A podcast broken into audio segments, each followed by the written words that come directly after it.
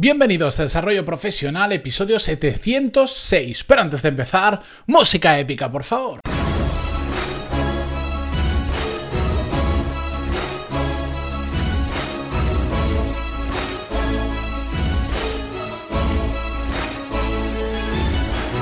Muy buenos días a todos y bienvenidos un martes más a Desarrollo Profesional, el podcast donde hablamos sobre todas las técnicas, habilidades, estrategias y trucos necesarios para mejorar cada día en nuestro trabajo. En el episodio de ayer os dije al final, ¿sabéis qué vamos a hacer? Mañana vamos a continuar con este episodio y vamos a llevarlo a la práctica. ¿Por qué? Bueno, os pongo en contexto. Lo primero, antes de escuchar este episodio, si no habéis escuchado el de ayer, os recomiendo que lo hagáis para poneros en contexto, para entender de lo que vamos a hablar. Pero de todas formas lo resumo en 20 segundos. Ayer recibí un email que recibo habitualmente de una persona que señalaba diferentes fallos que tenía mi negocio, especialmente la web. Y esta persona además se ponía muy nerviosa porque no entendía que cosas tan simples y tan tontas no las hubiese solucionado con el tiempo que llevo en todo esto. Y lo que venía a decir en ese episodio es que esto es un error muy habitual y que tenemos que aprender de él. Ver muchos errores en las cosas que hacen los demás, pero no saber diferenciar entre lo que es importante y lo que no es importante. Y por eso hoy vamos a llevarlo a práctica. Esa parte, el por qué tenemos que aprender a diferenciar, ya lo vimos ayer, no lo voy a repetir, escuchar el episodio de ayer si no lo habéis hecho. Y vamos a empezar por el principio cómo se tienen que hacer las cosas. Lo primero que tenemos que eh, ver es qué es realmente importante y qué no lo es. A efectos de lo que estamos hablando, esos errores que podemos detectar en nuestro puesto de trabajo, en nuestra empresa, en nuestro negocio o en el de otras personas, son importantes aquellos que están alineados con la clave del negocio. Esos son los realmente importantes. Y para que lo entendáis bien, vamos a ver dos ejemplos.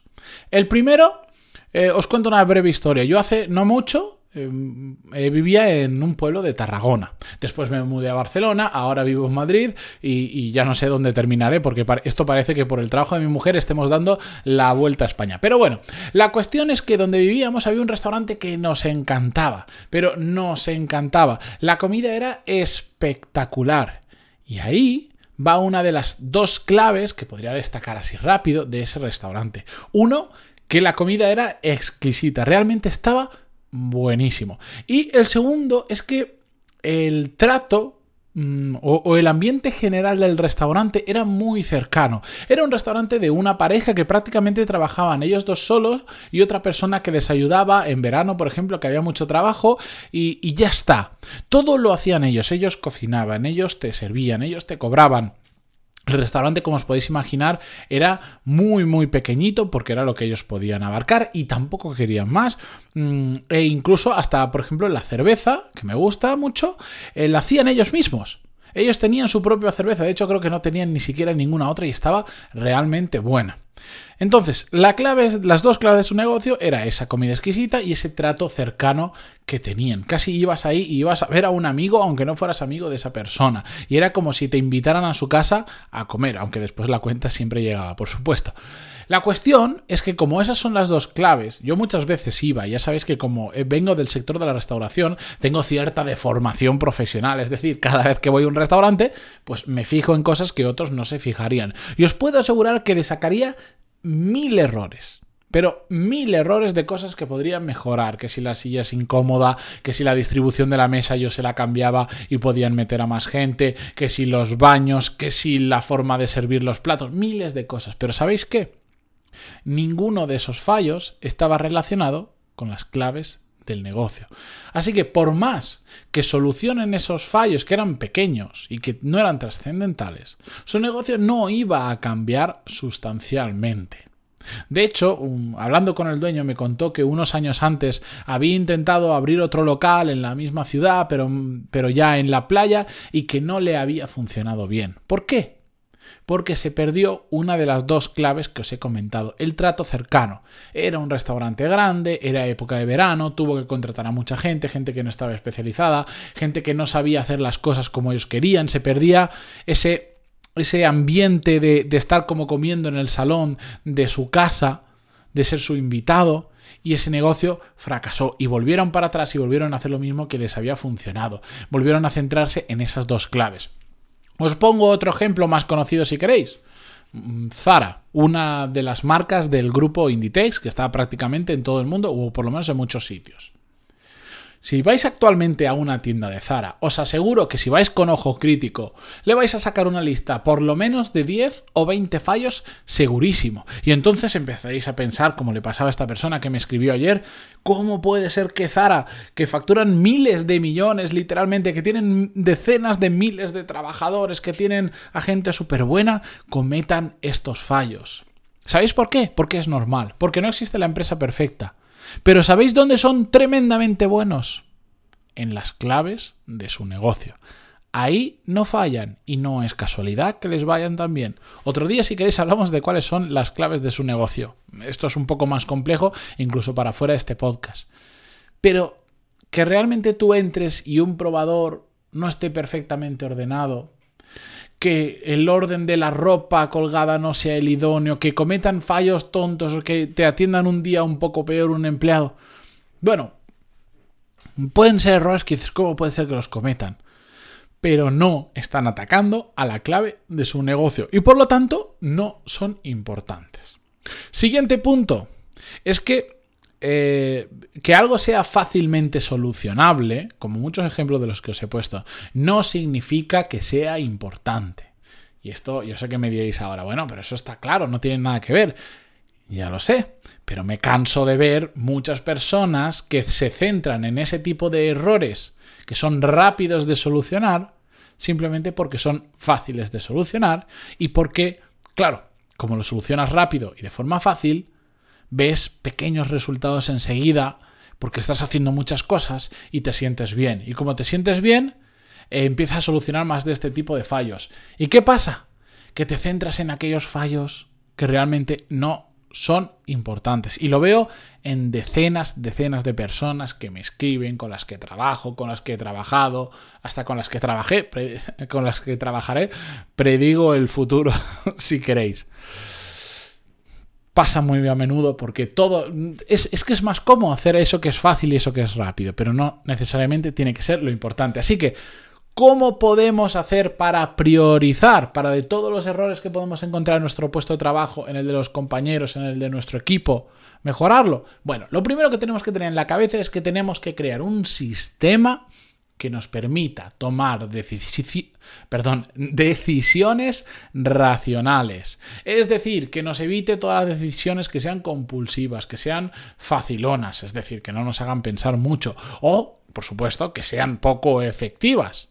Eh, porque hacer cosas de manera aleatoria esperando que alguna funcione, eso es muy fácil, pero no se antoja una muy buena estrategia, ¿verdad? Así que tres puntos muy simples que tenemos que hacer para crear ese sistema que nos ayude a priorizar. El primero, por supuesto, es hacer un listado con todos los problemas que detectemos, sin, sin pensar en si es más grave, menos grave, más importante, menos importante, fácil o difícil de solucionar o la velocidad. Simplemente un listado completo. Y después sí, cogemos ese listado, paso 2, y evaluamos de 1 a 5 su impacto real en el negocio. Por supuesto, para esto tenemos que conocer las claves de el negocio que estamos analizando, bien sea nuestra empresa, la de un amigo, la de un familiar o la que sea.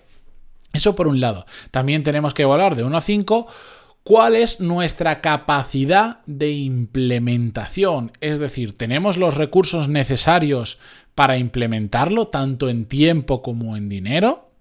Y el tercer punto a evaluar de 1 a 5 es la velocidad de implementación. Hay cosas que por cómo funciona la empresa la podemos tener mañana, hay cosas que podemos tardar un año en implementarlo. Esos tres puntos tenemos que evaluarlos por separado. El tercer paso es asignar un valor real a cada factor. ¿Y a qué me refiero? Por ejemplo, el impacto real que tiene un error, si lo solucionamos en el negocio, no puede valer jamás lo mismo que la capacidad de implementación o la velocidad de implementación. ¿Por qué? Porque si todos los factores valieran igual, probablemente íbamos a empezar a hacer cosas que son rápidas de hacer y que podemos hacernos, pero no, son, no tienen impacto real en nuestro negocio. Lo que pasa es que dos de los tres números suman mucho y entonces al priorizar nos dará una puntuación elevada. Por eso el impacto real en el negocio tiene que ser algo que valga mucho más que el resto. Es decir, tenemos que asignar em, a, a, cada columna que os he dicho, estáis puntuando de 1 a 5, pero por ejemplo el impacto real de nuestro negocio, podríamos multiplicar lo que nos salga de ahí por 2. ¿Para qué? para darle más valor a esa casilla, a ese punto, que no a los otros. Con todo esto, cuando hacemos de todo el listado de este que hemos hecho de errores, lo pasamos, le damos un 1 al 5 y ponderamos esos valores, es decir, asignamos mm, más valor a los impactos real, al impacto que tiene real el negocio respecto a los otros dos factores, vamos a tener un numerito final. Y con ese numerito final podemos ordenar los diferentes errores. Y haremos primero antes el que tenga una puntuación de 23, por supuesto, que uno que tenga una puntuación de 10. Porque el del 23 nos está, está diciendo que probablemente tiene mucho impacto y que o bien por capacidad o bien por velocidad de implementación o por ambas a la vez, somos capaces de hacerlo y nos merece la pena. Esto es una forma muy simple, muy simple de priorizar. Ahora bien, el valor que nosotros le demos a cada uno de estos tres factores puede cambiar con el tiempo. Esto no es un sistema perfecto, es un sistema que tenemos que partir de una base, mm, haciéndonos, pensando cómo creemos que será y después poco a poco ir ajustándolo, porque igual vemos que le hemos dado demasiada puntuación a una cosa y no a otra, le hemos ponderado, ponderado demasiado y nos salen resultados que después no cuadran con la realidad. Hay que ir ajustándolo. Realmente el valor está en que nos ayuda sobre todo a ganar perspectiva y a no centrarnos solo en los errores que mm, digamos a lo loco, que eh, son más fáciles o que creemos que pueden funcionar mejor. Es decir, tenemos que crear un sistema donde sabemos, donde nos ayuda a poner nuestros esfuerzos.